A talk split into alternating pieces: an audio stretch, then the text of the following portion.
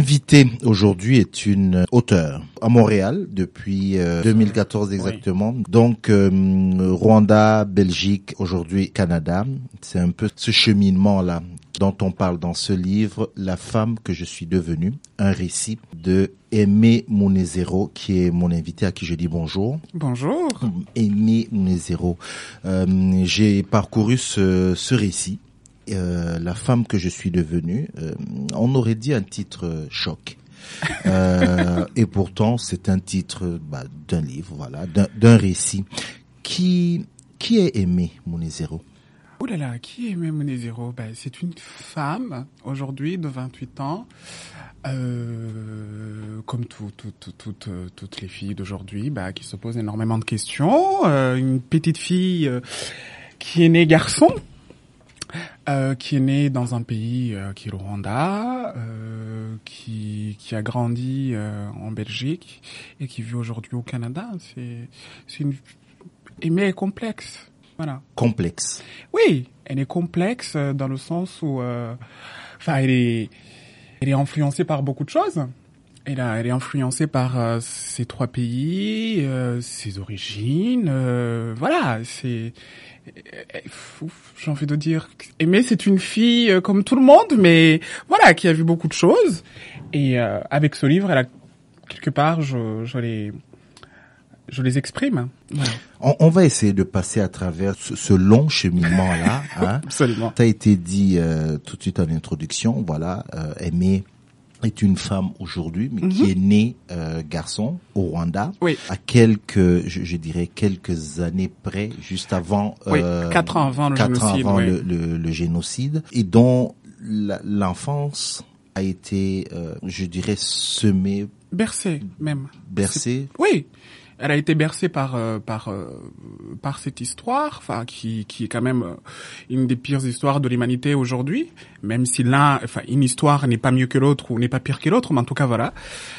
Euh, très tôt, très tôt à quatre, enfin ce qui me ce qui est dommage souvent, c'est que on, quand on parle de ce pays, on Enfin, l'histoire commence en 94. Il y a eu des histoires avant ça, mais j'étais pas là. Il y a eu des histoires après ça, et quand je voulais parler, enfin, quand j'ai accepté de parler, donc, du Rwanda et de ce livre, ce qui m'intéressait moi, c'est après 94, Mhm. qui est un point un tout petit peu que parfois, je pense, on se limite 94 pendant trois mois, et après ça, on n'a pas forcément, on n'a pas envie d'en parler. C'est une question encore qui gêne, qui gêne les deux côtés finalement. Donc quand je parle des deux côtés, je parle du Rwanda actuel et je parle aussi de de, de De l'Occident. l'autre, de l'autre côté, voilà. Oui, de, de l'Occident Mhm. et euh, et oui. Et c'était pas, je cherchais pas, je cherchais pas une responsabilité dans qui que ce soit, mais je voulais juste mettre les mots sur des choses qui ont été vues Mhm. et qui ne sont pas forcément parfois euh, euh, les plus beaux, quoi. Mhm. Qu- Quand on, on parcourt le livre, alors je, je l'ai Mm. dit, c'est trois pays, trois dans trois continents différents. Absolument. Euh, L'enfance, c'est Rwanda. oui, jusqu'à l'âge de Euh, 13 ans. Jusqu'à l'âge de 13 ans. Euh, donc on va dire euh, enfance, préadolescence. Exact. D'un jeune garçon qui se sent ou et vous allez me reprendre. Je- moi je dis d'un jeune Oui. garçon que nous on voit Mhm. garçon, mais qui est fondamentalement se sent fille ou est fille. Je pense qu'elle est fille en fait. Je pense que, je pense même, enfin, la, la- le, le, le genre, le genre, la- le, genre, donc homme et femme, garçon, fille, euh, arrive très tard finalement dans la vie de cet enfant. Elle, elle arrive à l'âge de 7 ans au moment où elle rentre à l'école. Donc avant ça, c'était, euh, je vais dire dans l'identité, euh, euh, dans l'identité que la famille veut, oui, j'ai un petit garçon. Et puis aussi, il y a quelque chose, c'est que j'étais l'aîné. Et dans les familles africaines, euh, j'imagine que j'étais... Enfin, mon père, je, et je le perds à l'âge de 4 ans, mais le peu de souvenirs que j'ai de lui ou des, des échos que j'ai entendus, les très peu, c'est qu'il est très très fier de son fils. Et euh, comme toute euh, oui, comme tous les dire, papas. tout tout papa euh, Oui, oui. voilà Même, ça va plus loin. C'est-à-dire qu'en fait, enfin, je, je sais des petites ane- anecdotes, mais c'est que mon père ne m'appelait jamais par mon surnom. Tout le monde, j'ai un surnom que je raconte dans le livre, qui a été inventé par une, une, une, dame qui me gardait, mais mon père On peut le dire, jamais. qui est GG Oui, c'est Voilà. GG, ça vient de là.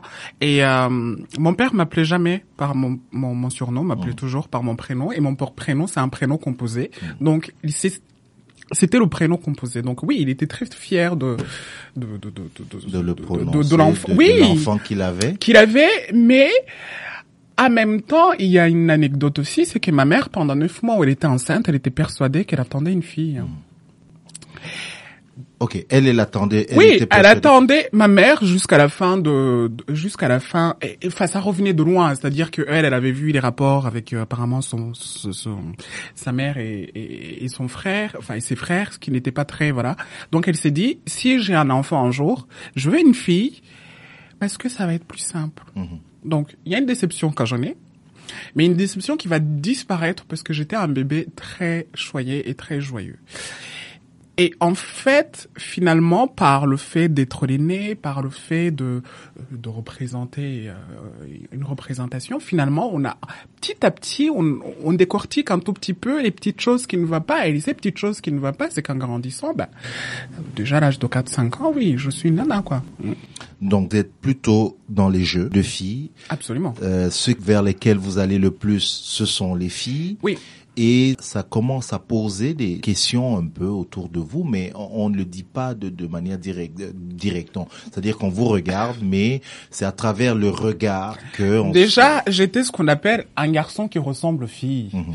Ça, c'était... Ça, c'est quoi ça, le côté féminin Oui, j'étais très, j'étais une jeune petite fille en fait, et donc du coup, enfin, c'est très con ce que je vais dire, mais par exemple, vous croisez une maman avec euh, avec euh, son enfant et euh, la première chose que vous dites, oh quelle jolie petite fille. Et Ça, c'est quelque chose qui m'a accompagné jusqu'à l'âge de jusque jusque jusque jusque Longtemps, des années Très longtemps, oui. Mhm. Dès qu'on me connaît pas et qu'on croise ma mère qu'on connaît, elle est très belle ta fille.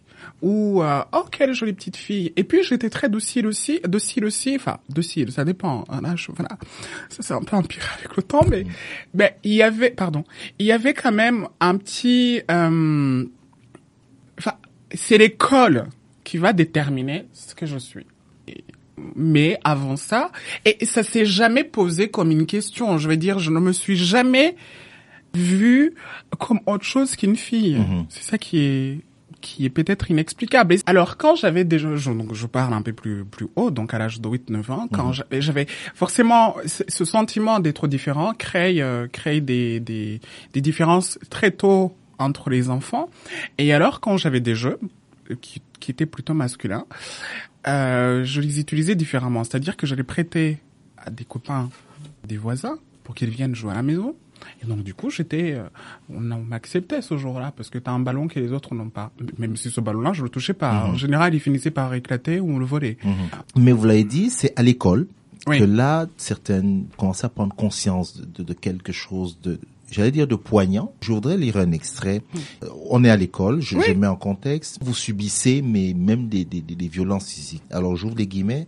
Cependant, ces raclées eurent un effet surprenant et totalement contraire à la volonté primitive de mes agresseurs. Elles renforcèrent en effet ma conviction d'être une fille et leur coup agite comme le manteau du forgeron sur l'enclume qui donne vie au métal euh, à chaud pour créer quelque chose de nouveau et de solide. Euh, et je ferme les guillemets. Je lis ça et je dis, ok, aimer prendre des raclées Oui, et au lieu de la faiblir, ça me rendait forte. ça la rend encore plus forte. C'est un peu le, je pense que c'est c'est c'est le phénomène de la de, de, de la de la victime, j'en sais rien. ou je- mais oui, ça me rendait forte dans le sens où euh, euh, je- ça me mettait en conscience de ce qui.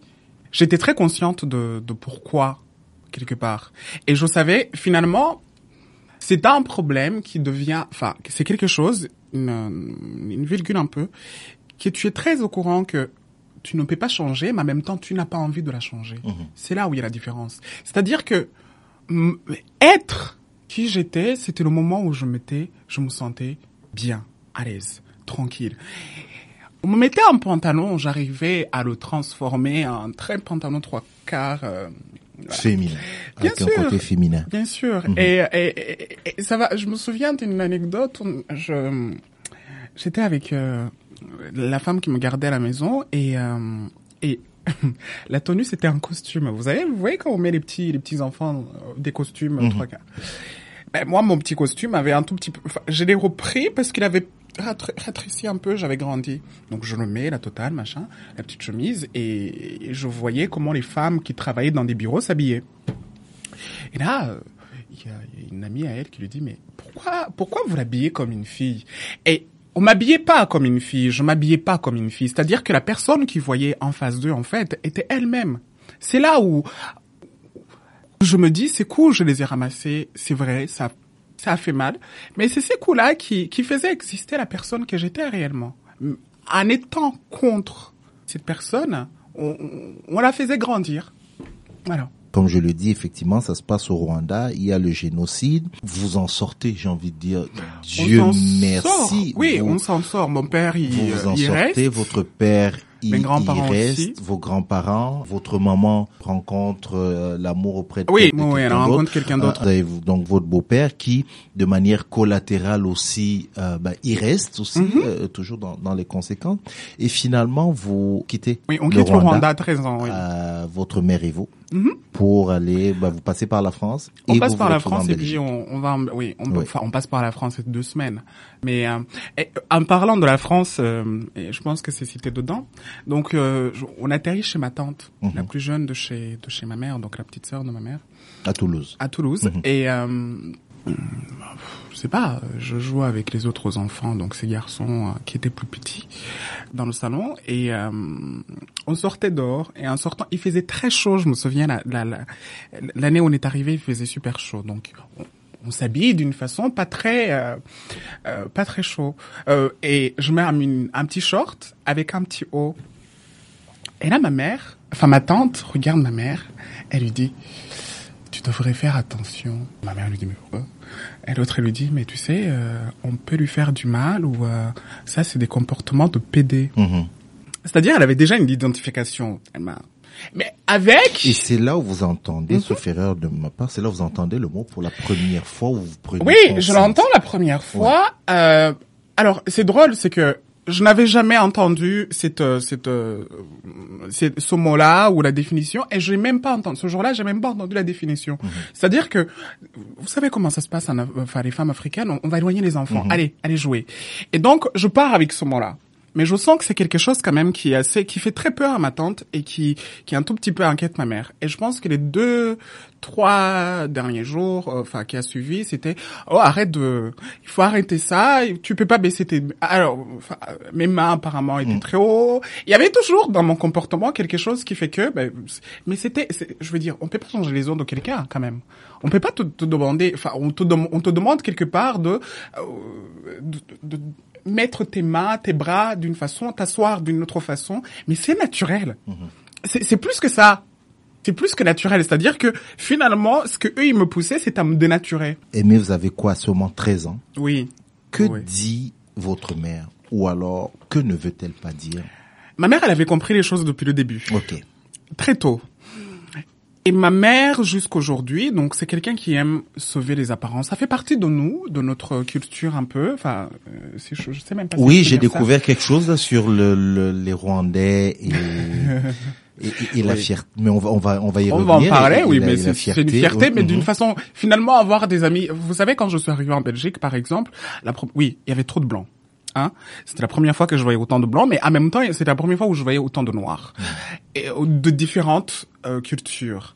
Et euh, finalement, ce qu'on se rend compte, c'est que les étrangers, on a les mêmes, on- souvent les gens, on a les mêmes, hein, on se trouve des petites choses à gauche, à droite. Donc cette fierté, oui, elle est très rwandaise, très mal placée, parfois, mais on la retrouve ailleurs aussi, en Afrique. Mhm. Mais euh, en revenant de, de, de ce que tu me posais là tout à l'heure sur ma mère, oui, ma mère, elle a compris les choses très tôt. Je vais dire, t'as un gosse. On te dit tous les jours que ton enfant ressemble à un nana, que ton enfant machin. Et, et, on- Mais elle le voit. Oui, elle le voit, mais euh, ça devient. Elle ne veut pas l'accepter. Oui, non, ça devient plus difficile à la fin de l'adolescence, Mhm. parce que avant ça, elle pensait qu'elle gérait les choses. Donc elle s'est dit, j'ai un problème. Et ben, de toute façon, je suis la seule qui lui reste, d'accord? Et on avait vécu aussi des choses qui avaient fait un tout petit peu, qui avaient créé un petit lien un peu. Enfin, je, je, je, je, je, je le- je l'appelle dans le livre, je dis que c'est un lien euh, où on est très proche, mais c'est un, c'est un lieu où elle est au-dessus de moi. Elle son désir en fait était de me contrôler le plus possible, Euh, le plus possible qu'on peut contrôler quelqu'un. Et donc du coup, elle se dit bah écoute, on a un problème, comme on dit chez nous, on va mettre la, le pain dans le, dans le placard et puis on va fermer. Ce que les autres dehors ne voient pas, voilà. C'est-à-dire que ce que elle ne veut pas voir, elle pense que les autres ne le voient pas. La Belgique est, est un point marquant. Mhm. D'abord, vous grandissez. Oui. euh, Culturellement aussi. culturellement aussi. Et là, vous vous, j'allais dire, vous vous affirmez de plus en plus. Ça a pris du temps. C'était Ça a pris énormément de temps parce qu'en fait, il y a quelque chose que je dis, c'est que la, premi- la première ennemie était moi-même. C'est-à-dire? Ben, C'est-à-dire que finalement, avec tout ce qu'on t'encluque, euh, il faut pas oublier, je le dis toujours, je dis que on était un peu les enfants d'après-guerre, euh, donc les enfants de ma génération et qui qui avaient un peu les mêmes euh, les mêmes milieux familiaux que la mienne, on était des enfants d'espoir. Et moi, je deviens encore un enfant d'espoir le jour où je perds mes deux frères. C'est-à-dire, je reste un tout petit peu le dernier, la dernière virgule que ma mère s'accroche. D'accord? Avec euh, ses, ses complexités et, euh, et aussi de certaines choses qui sont euh, euh, très peu de choses à ses yeux qui sont euh, positives. Et, et donc finalement, toi aussi tu as une pression qu'on te met que tu te mets aussi.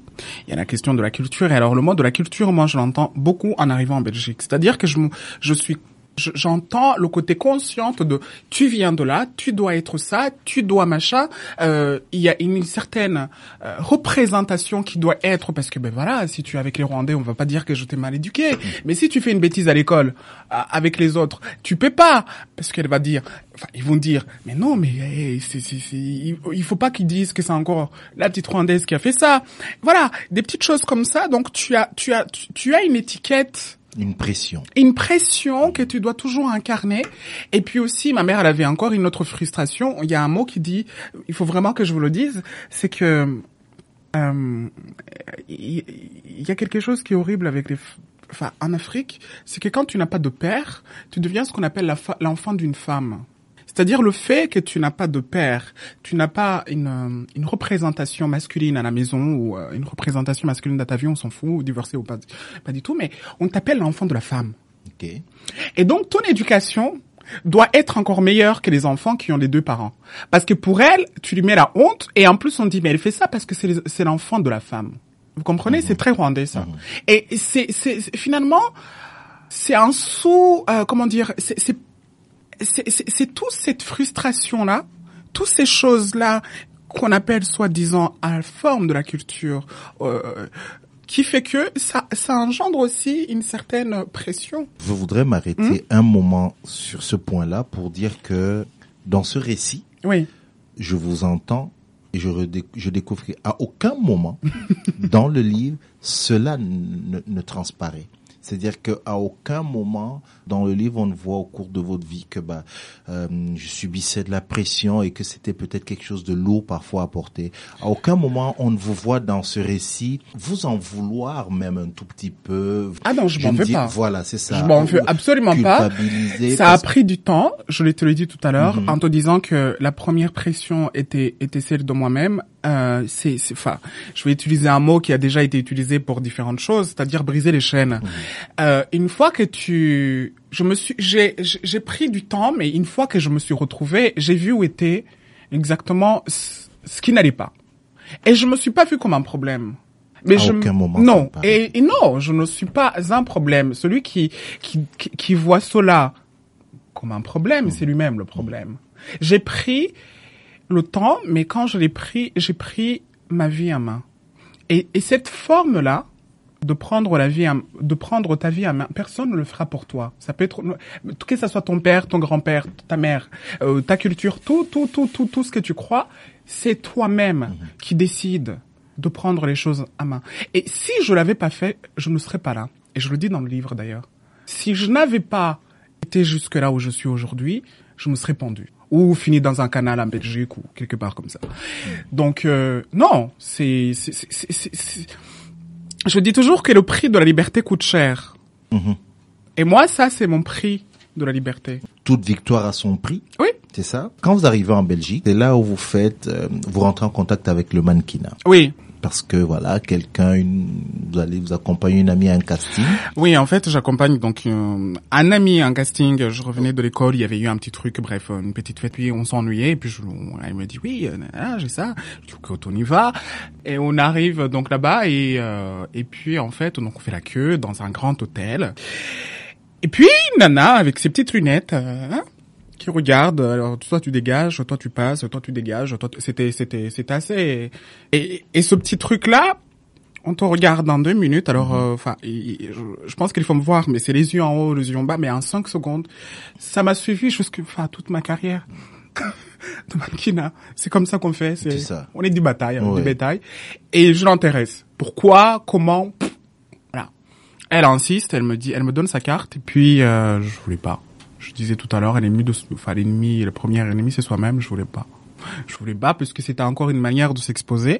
Et à cette époque-là, j'avais appris qu'il vaut mieux se cacher, s'enfermer sur soi-même et être invisible, et que ça donne, ça aidait un tout petit peu à, à, à éviter les violences, Mhm. à éviter qu'on s'insulte, donc ou qu'on vous insulte ou des choses comme ça. Donc euh, voilà, j'étais intéressé. Mm. Et vous allez plonger dans le mannequinat, Oui. donc les photos et tout ça. Mais c'est aussi la période sur le plan personnel où, euh, avec maman, là, les choses prennent, euh, Oui, prennent une autre tournure, Une, oui. une autre tournure. Est-ce que Aimé, euh, euh, est-ce que Aimé Mnezero, à ce moment-là, vous êtes en, est-ce que c'est aussi le moment où on se dit, je vais, je vais défier maman, je vais m'opposer à Pas maman? du tout. Pas du tout. Euh, le mannequinat m'apporte une chose, m'a me fait rentrer dans un autre monde. Un peu. il- il- en fait, il me, il, me, il me fait ramener quelque chose, c'est-à-dire que je, je peux être regardé dans le regard des gens. Euh, Tu sais, je, je, on peut me complimenter, ce qui n'est pas vraiment euh, euh, habituel. hein. Enfin, on me complimente. euh, Hein. C'est-à-dire que depuis l'enfance, Voilà. ça n'a jamais été ça. Ouais, c'était les voisins, les Oui, choses oui. comme ça, tout ce que je veux dire, mais pas vraiment, pas, pas ma mère. Donc non, je ne fais pas ça pour la contrarier, parce que si je l'avais fait ça pour la contrarier, j'aurais été mes études et j'aurais vraiment suivi.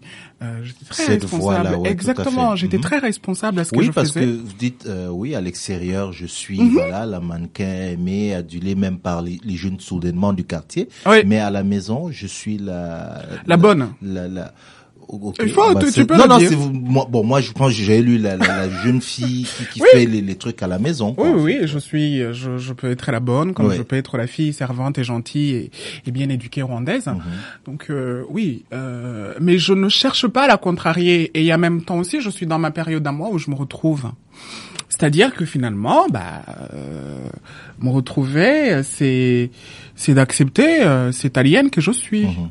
Alien, vous dites. Ah ben oui, ah ben oui, à mes yeux, j'étais une alien. hein. Ah, j'ai prié fort. Hein. J'ai, fait des séances de prière. euh, euh, je me souviens la première fois où, euh, je sais peut-être pas raconter, mais je me souviens la première fois où j'ai senti quelque chose pour un garçon. Ah oui, euh, j'ai, j'ai prié les soirs, les matins, les midis, les machins, parce que tu es une alien. Et, et, et, et, et, dans notre culture, il y a même pas, c'est même pas le côté que ça n'existe pas. C'est comment tu devrais, comment tu peux ressentir ce genre de choses. J'ai déjà d'autres soucis. Déjà que quand je me tremballe dans la rue, on, on me regarde derrière, on voit ce derrière qui bouge dans tous les sens, ce qui n'est pas vraiment normal. Mais en plus de ça, tu, me rajoutes le fait que je peux, non, c'était trop.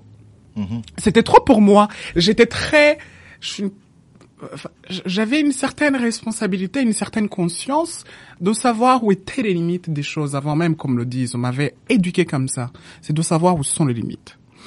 Et ça, c'était pas, ça devait pas rentrer dans le cadre de qui je devais être. On m'avait tracé suivre un certain chemin et c'était celui-là. Et donc tout cela me, en fait, me, me- me- m'éparpillait dans quelque chose qui n'est pas, qui n'est pas concevable.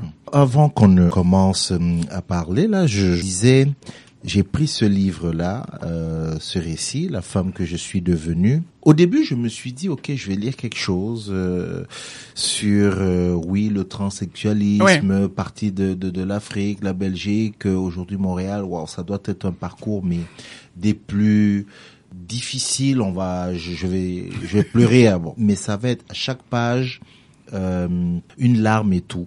Et, et c'est pas du tout le cas. Et c'était pas mon but. Voilà. Et, et à un moment donné, je me suis dit, mais est-ce que c'est une carapace que Aimé a, a construit au fil du temps? Alors, il faut jamais me voir pleurer. Parce que une Rwandaise ne pleure non, pas. Non, non, non, il faut, non, non, après ça, non, C'est ce que j'ai- Oui, c'est ce que tu as lu euh, dedans. oui. Oui. Mais quand il faut que je pleure, je pleure vraiment. Donc il faut pas, voilà. Euh, je ne voulais pas, euh, ça fait, enfin, on m'a éduqué à, à, à, garder mes émotions. Euh, on, pour, euh, par exemple, pour, euh, pour revenir sur le Rwanda, c'est que quand tu, tu as malheur de perdre un proche, mais très proche, il y a des dames qui vont arriver, donc au moment de l'enterrement, qui te disent si tu, tu ne pleures pas, parce que si tu pleures, tu vas nous mettre la honte sur la famille. Voilà. Toute émotion, il faut savoir, on a vécu des choses horribles, hein, le Rwanda, vraiment. Et les gens, ils ont avalé certaines émotions que, voilà. Et donc ça, on nous les a transmis. Moi, j'étais pas là quand m'achetait les gens, Dieu merci.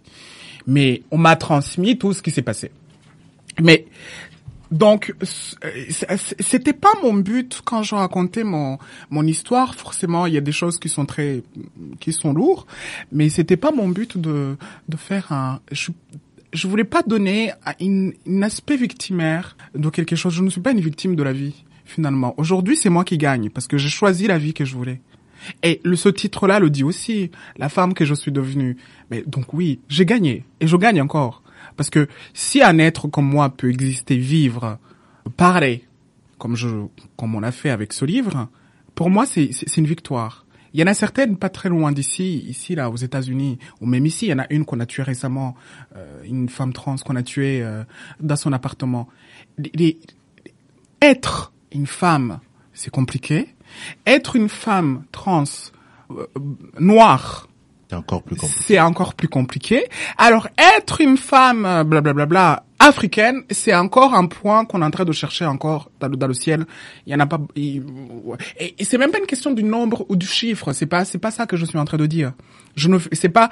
On peut pas compter les gens par les chiffres. On compte les gens par ce qui les rend heureux. C'est ce qu'on recherche finalement chez l'autre. Et donc, je voulais pas.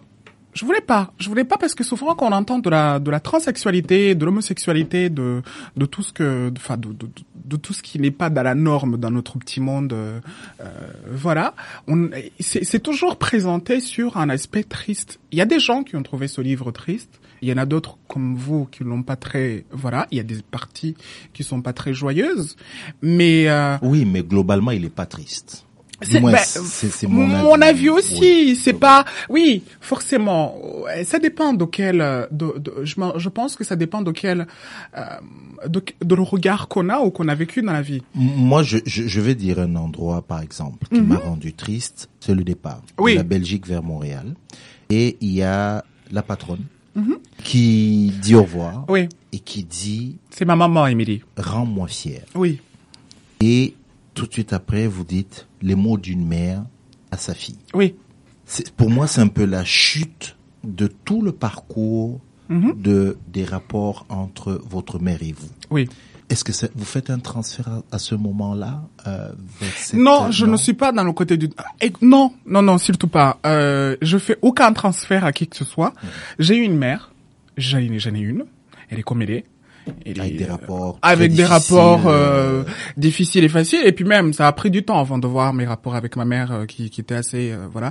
Parce qu'aussi, je pense que pour qu'ils deviennent difficiles autant, il faut aussi que de l'autre côté, tu as quelqu'un qui puisse encaisser les coups. Et ça, c'était moi. Mais dans ce passage-là, oui, c'est ce que j'exprime, c'est-à-dire que c'est là où elle me perd en fait. Elle, ma mère, jusqu'aujourd'hui. C'est juste à ce, ces transitions. C'est-à-dire que au moment où j'ai plus, je pense, parce que je vais à l'inconnu en fait. Je vais à l'inconnu et euh, c'est un peu comme euh, le fils qui va à la guerre. Dans le temps, quand on entend les histoires, euh, euh, les histoires de deuxième guerre mondiale ou même des histoires, euh, enfin de la guerre, et que voilà, ta mère elle te dit, euh, vas-y mon fils, sois fort et reviens vivant. Vous arrivez à Montréal Oui. et la hum, bon, voilà, il y a des difficultés, il faut s'installer. Mais la, la, première chose qui vous euh, qui vous frappe, c'est de ne plus subir autant que vous le subissiez avant le regard des autres. Euh, Il y a deux choses qui se passent en fait dans ce sens-là, c'est-à-dire que premièrement, je sors d'une communauté. Je sors d'une communauté dans le sens où euh, à Montréal, je n'ai pas je, je, ne ressens pas une pression de la communauté rwandaise. Parce que tout à l'heure, on disait de... de euh, on parlait... En tout cas, vous êtes anti-communautariste, ça se voit. D'une façon générale, oui. D'une façon générale. Mm-hmm. Donc, je sors d'une certaine communauté, une hiérarchie, une, euh, et, et, et, finalement, le roi et la reine est la culture. Hein, la culture du Rwanda, hein, d'accord Et après, il y a, y a tout ce qui se crée derrière. Et... Euh, je sors de tout ça, c'est-à-dire j'ai plus de pression. Quand je parle de sortir d'une communauté, c'est de, croiser quelqu'un dans le métro. Écoute, tu t'es réveillé, il est 8h, 9h, tu vas aller travailler, tu croises quelqu'un dans le métro qui est rwandais, et le fait qu'elle est rwandais parce qu'elle connaît ta mère et ton père, elle se permet de te donner une certaine... un petit mot qui n'est pas vraiment... Voilà. Donc oui, je sors de ça. Et deuxièmement... Euh, c'est un nouveau départ dans le sens où, arrivé à Montréal, finalement, je vais être réellement la personne que j'ai envie d'être, sans avoir un regard d'un jugement d'une personne qui me connaît. On me prend comme je suis. Enfin, je j'ai pas envie de le ressentir en fait. Bien entendu, j'ai fait des efforts pour ça. Je fais énormément d'efforts. Euh, je me mets une pression qui est très, qui est d'ailleurs une des pressions que j'avais quand ce livre est sorti. C'est-à-dire que la première personne qui te croise dans la rue avant de te dire bonjour voit que t'es une femme trans. Oh mon dieu, ça pour moi c'était euh, c'était la corde au cou. C'est-à-dire que j'avais l'impression que toutes mes chances ou toutes les choses que je peux exploiter, explorer ou quoi que ce soit le fait juste qu'on comprend que ça c'est une de mes identités ou que c'est mon identité. Euh, voilà, c'était une pression qui est très ridicule finalement. Parce que je me suis rendu compte que aujourd'hui, donc ça date, ça c'est une réflexion qui date de qui est très jeune encore dans ma tête, donc depuis que ce livre est sorti, je me suis rendu compte que les gens m'apprécient ou euh, et je ne suis pas dans la recherche de, de, de l'appréciation de l'autre, c'est pas ça que je veux dire, mais on nous apprécie mieux quand on n'a rien à cacher. Et donc moi qui avais la première chose que je devais cacher, c'était celle-là. C'était vraiment, c'était une tare en fait. Même si arrivé Montréal, dans une ville plutôt, plutôt, plutôt, on peut dire plus ouvert, plus, enfin, ouais. ouvert et encore. La question se pose différemment. Ouvert, ouvert, ouvert, ouvert, ouvert. Ça, c'est pas encore gagné. On croit que c'est ouvert. Aujourd'hui, quand tu es à Montréal, on te dit oui, mais la question. Bah, quand ce livre est sorti, on me disait oui, mais non, ça va mieux. Mais écoute, euh, oui, la question de l'homosexualité, ça va. La question de la transsexualité, le sujet est clos. Ça, c'est le les médias qui m'ont donné cette réponse. Le sujet est clos et pourtant il y a encore des, des femmes qui se fait tuer chez eux. Mmh. Il y a encore des femmes trans sur le, le trottoir à l'âge de 10, 17 ans, 16 ans, 18 ans qui qui peuvent qui, qui trouvent que gagner leur vie est d'eux se vendre. prostituer, oui, tout à fait. Exactement, mmh. c'est le seul choix dans la vie. Mmh. Il y a encore des, euh, des, des, des, des, des, des centres des jeunes qui ont qui sont rejetés par leur famille. Donc on me dire que le sujet est clos et que cette ville est ouverte, oui et non. Oui et non. Si on doit changer, enfin si on, on doit faire évoluer les choses encore mieux, encore plus loin. Quand vous venez à Montréal, euh, vous vous construisez ou vous vous reconstruisez? Je me reconstruis. Je me construis et je me reconstruis. Euh, je fais les deux. Je... C'est très difficile en fait. Montréal devient difficile parce que j'ai tout ce que j'ai laissé derrière. Mm-hmm. Je pars, euh, je pars sans dire au revoir à ma mère. Je pars sans dire au revoir à personne. Et euh, et puis il y a la solitude de nouvel endroit qui mm-hmm. est très fort aussi. C'est que oui, mais vous rencontrez l'amour à, à, à, Montréal. Oui, mais beaucoup plus tard. Ok. Ouais. ça a pris du temps quand même. Hein. Je, je suis pas arrivé avec cinq mecs à l'aéroport qui m'attendaient. Hein. Et puis même, même, même l'amour ne remplace pas le. Quand vous dites solitude, c'est la famille, c'est. Mais oui, il y a une structure familiale finalement qu'on a. J'étais très jeune en fait. Mm -hmm. Finalement, je me rends compte. J'ai, j'étais, j'étais, oui, j'avais 23 ans, j'allais avoir 24 ans, et euh, c'est con, mais il y a certaines choses qu'on c'est Noël, mm -hmm. par exemple. Noël, normalement, j'avais des tantes et des mais là, je le fais toute seule. Hein. Euh, c'est oui, c'est c'est aussi le feu que tu as laissé derrière toi. C'est-à-dire le fait de ton départ à créer des ennemis, des euh, on se pose dix mille questions, machin. Donc oui, c'était pas facile. Psychologiquement, c'était pas facile et en même temps, tu dois assurer. J'étais j'étais toujours en représentation.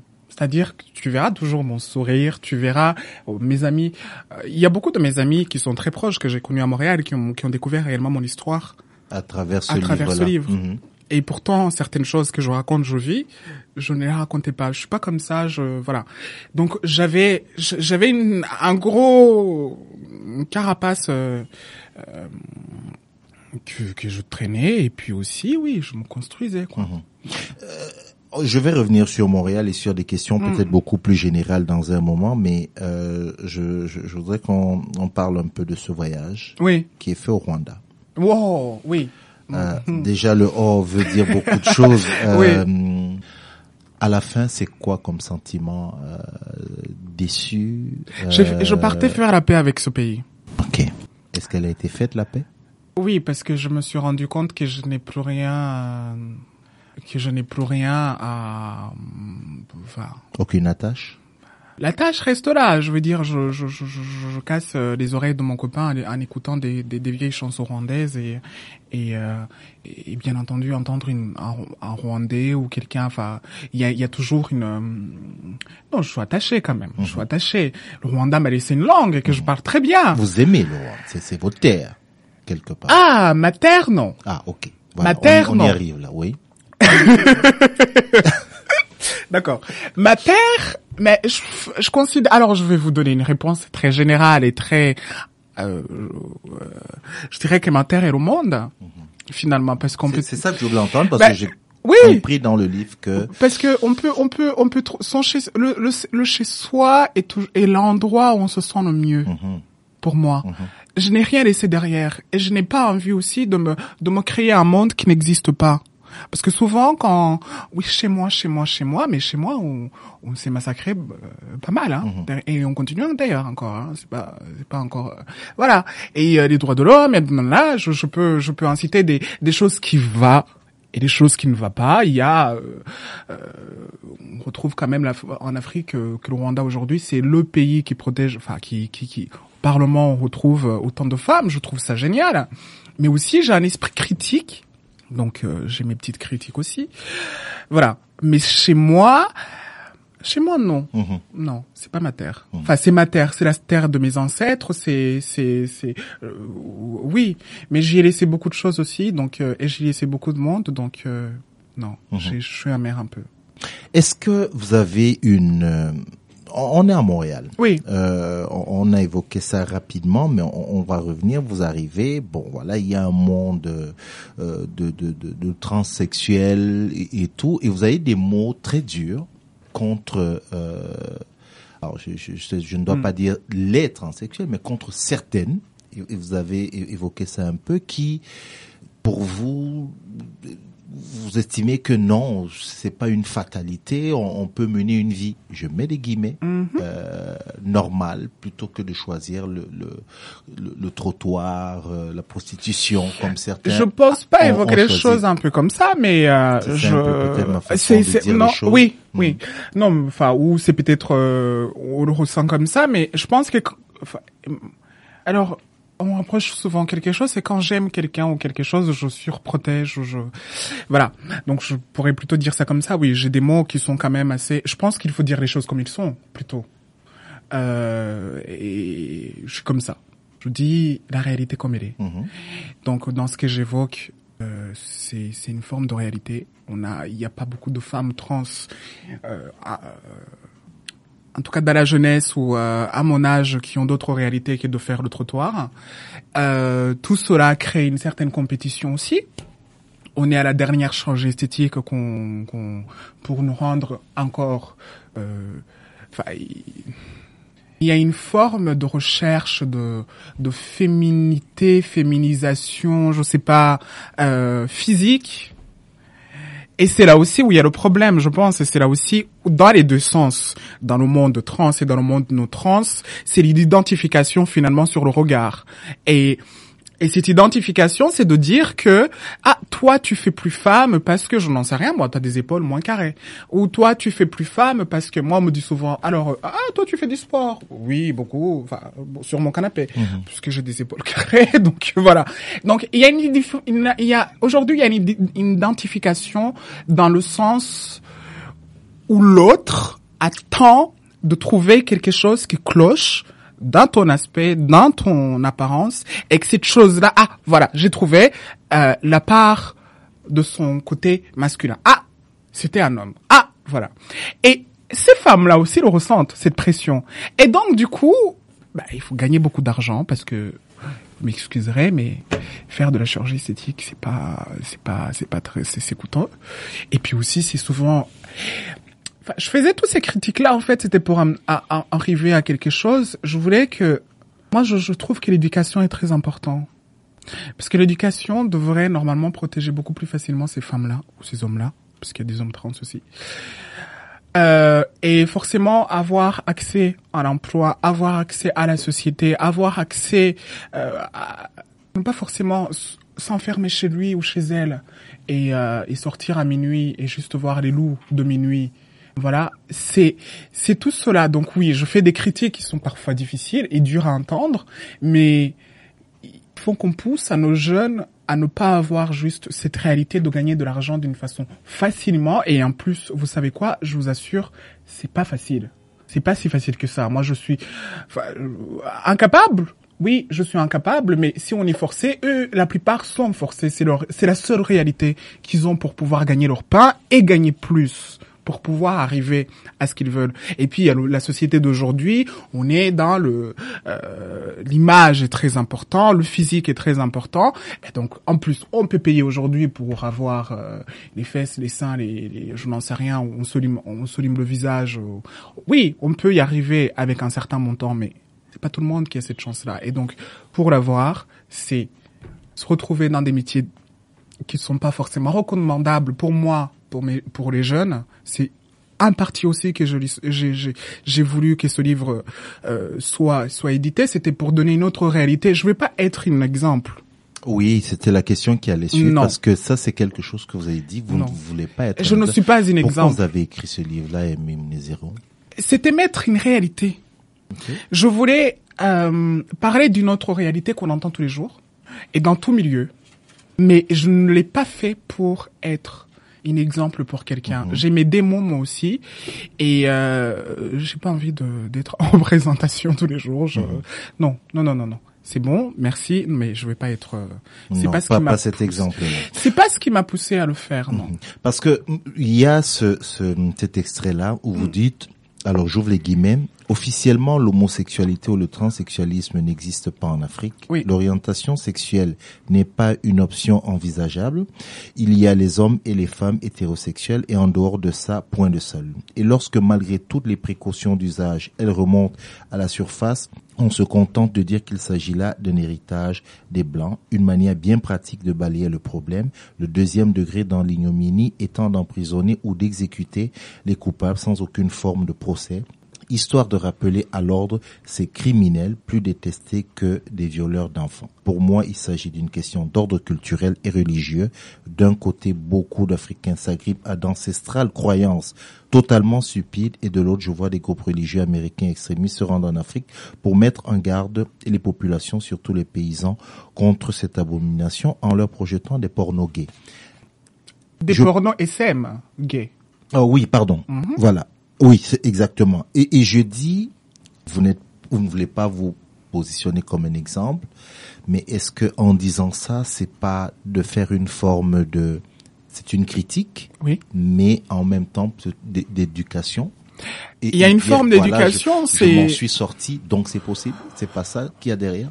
Mais quand je dis que je ne suis pas un exemple, c'est-à-dire que je ne suis pas Mandela, je ne suis pas, je ne suis pas tous ces grands hommes et femmes qu'on a connus ou qu'on connaît par euh, par leur exploit. C'est pas ça que moi je veux comme euh, comme euh, comme réalité.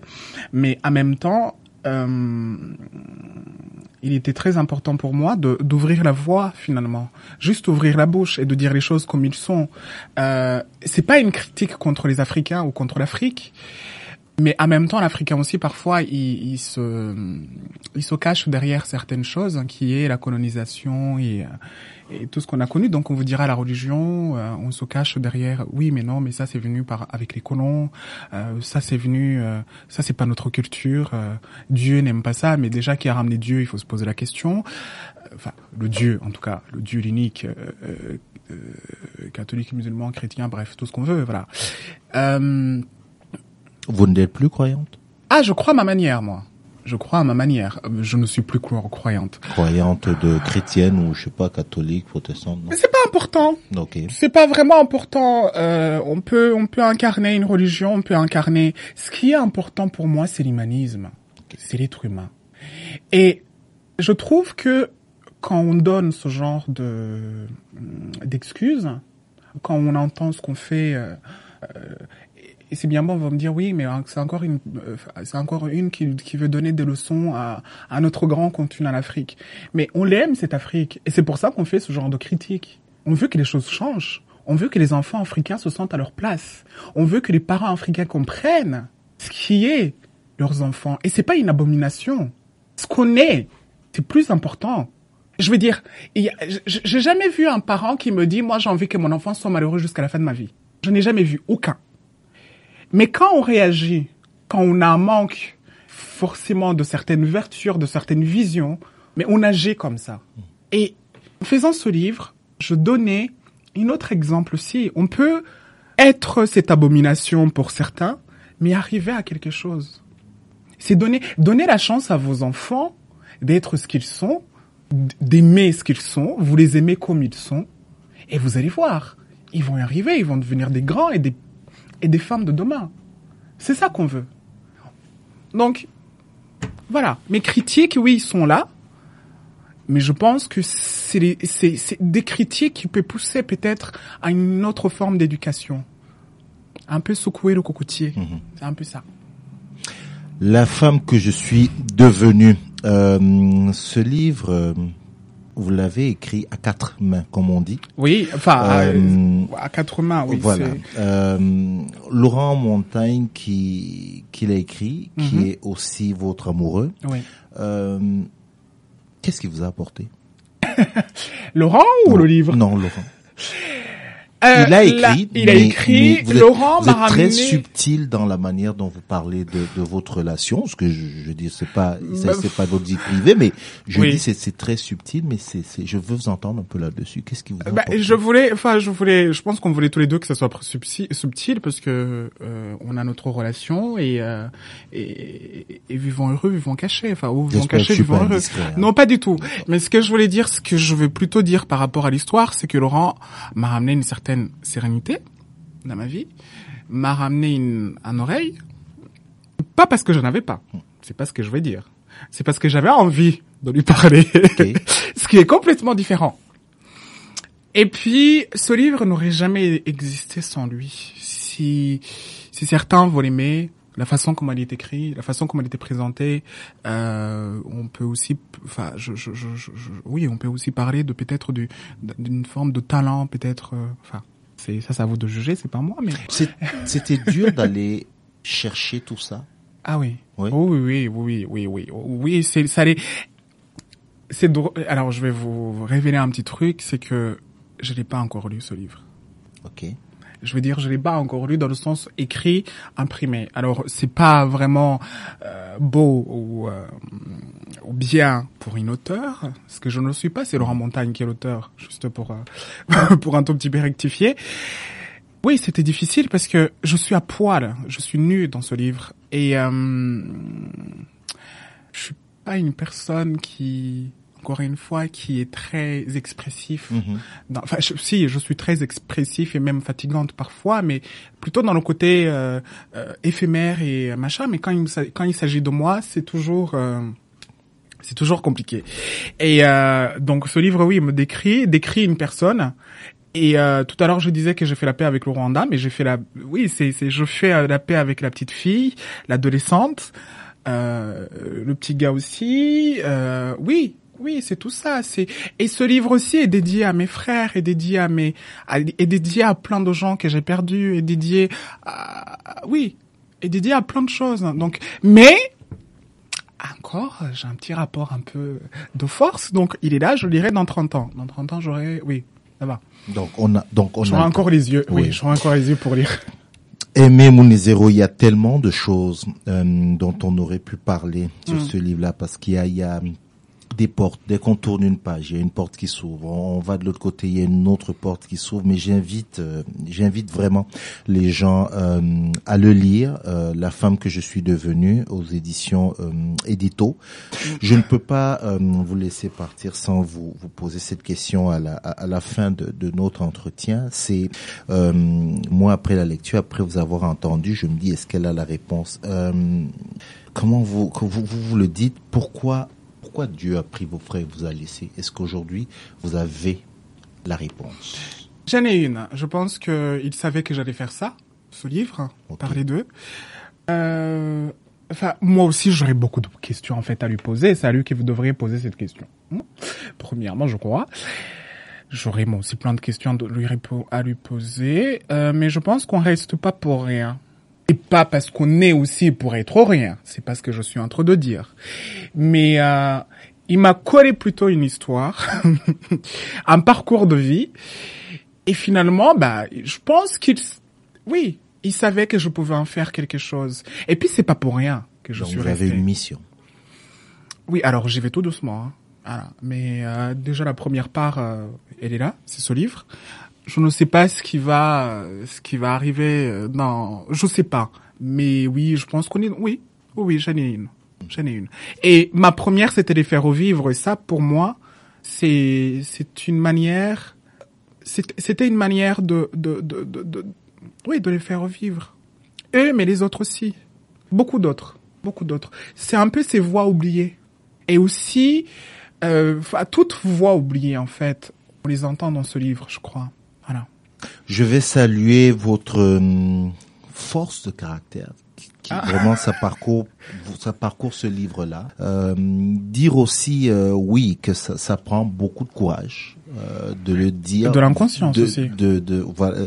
Je je ne dirais peut-être pas inconscience mais moi je suis dans ma position là et, et je vois ça. suis de la Et- et- et je, je vois dans, dans, dans quel monde nous vivons, je vois les perceptions, je vois comment je dis ça, ça prend beaucoup de courage, mais euh, quel que soit ce qu'on peut penser, j'invite vraiment les gens à, à aller le lire. La femme que je suis devenue, euh, il se lit très vite, hein, vraiment très très vite, et puis après, j'espère que voilà. euh, les gens vont vous dire ce qu'ils ont pensé de, de tout ça. On a, on a quand même un petit. Je remercie déjà tous les gens qui ont déjà, qui ont pu l'avoir et qui ont pu le lire, et je remercie ceux qui vont le lire aussi. Et merci à vous aussi. C'était Bon. un plaisir. C'est plutôt moi. Merci plutôt beaucoup. Merci beaucoup. Aimé Mounezero.